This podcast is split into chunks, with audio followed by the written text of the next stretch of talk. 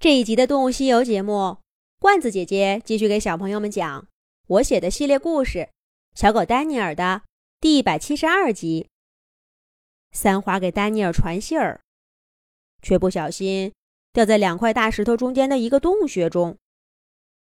洞穴口嘛，不大不小，正好卡住他的脖子，把脑袋露在外面。洞穴底儿呢，不深不浅。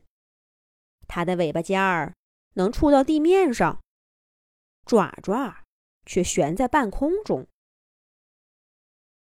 就在三花乱扑腾的时候，两只小老鼠大摇大摆的走到它面前，笑嘻嘻的说：“喂，三花猫，是你在找我们吗？现在可以说说了，找我们干什么？”三花这半辈子。不知道捉过多少只老鼠，还从没被老鼠这么捉弄过，气得他快爆炸了！喵喵喵！两只可恶的老鼠，等我三花出去了，再找你们算账。两只小老鼠笑着说：“这么说，你是要跟我们老鼠情报网找麻烦吗？那我们可不管你了。”你就等着人类牧羊的时候再来救你吧。两只小老鼠说完，扭头就走。三花本来还在生气，一听到“老鼠情报网”几个字，一下子想起来自己来这儿的目的，大声嚷道：“喂，那你们是什么毛毛和豆豆吗？我是丹尼尔的朋友，啊，是他。”他让我来告诉，告诉你们。三花保持这个半悬空的姿势半天，累得气喘吁吁。话说到这儿，再也没力气说下去了。幸好毛毛和豆豆听到自己的名字，又迅速折返回来。见三花说不出话来，毛毛迅速跳进旁边的一个小洞。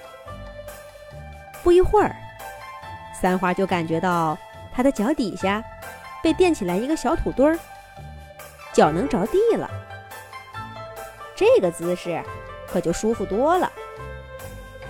三花长出了一口气。丹尼尔站在他面前问道：“这么说，你认识小狗丹尼尔？我们正想找他呢。我们在这儿等了他整整一夜。”他怎么没来？三花这才把丹尼尔让他说的话告诉了毛毛和豆豆。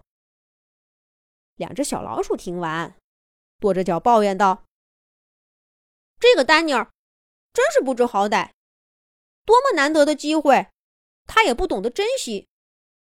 算了吧，你跟他是朋友，我们也不难为你。你回去告诉他，像他这样的小笨狗。”就留下牧羊好了，我们老鼠情报网是不会再帮他了。毛毛和豆豆说完，噗噗噗，把三花面前的土挖开。三花先是脑袋一沉，然后他的前爪也落在洞穴里的小土堆上。三花甩甩头，舒舒筋骨，正准备去找毛毛和豆豆算账。才发现两只小老鼠早就消失的无影无踪。三花把毛毛和豆豆的话转述给了丹尼尔。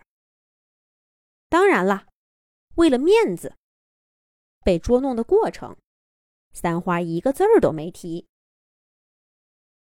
三花劝丹尼尔说：“留下算了，别再折腾了。也许你跟那个婷婷就没有缘分呢。”不会的，绝不会的！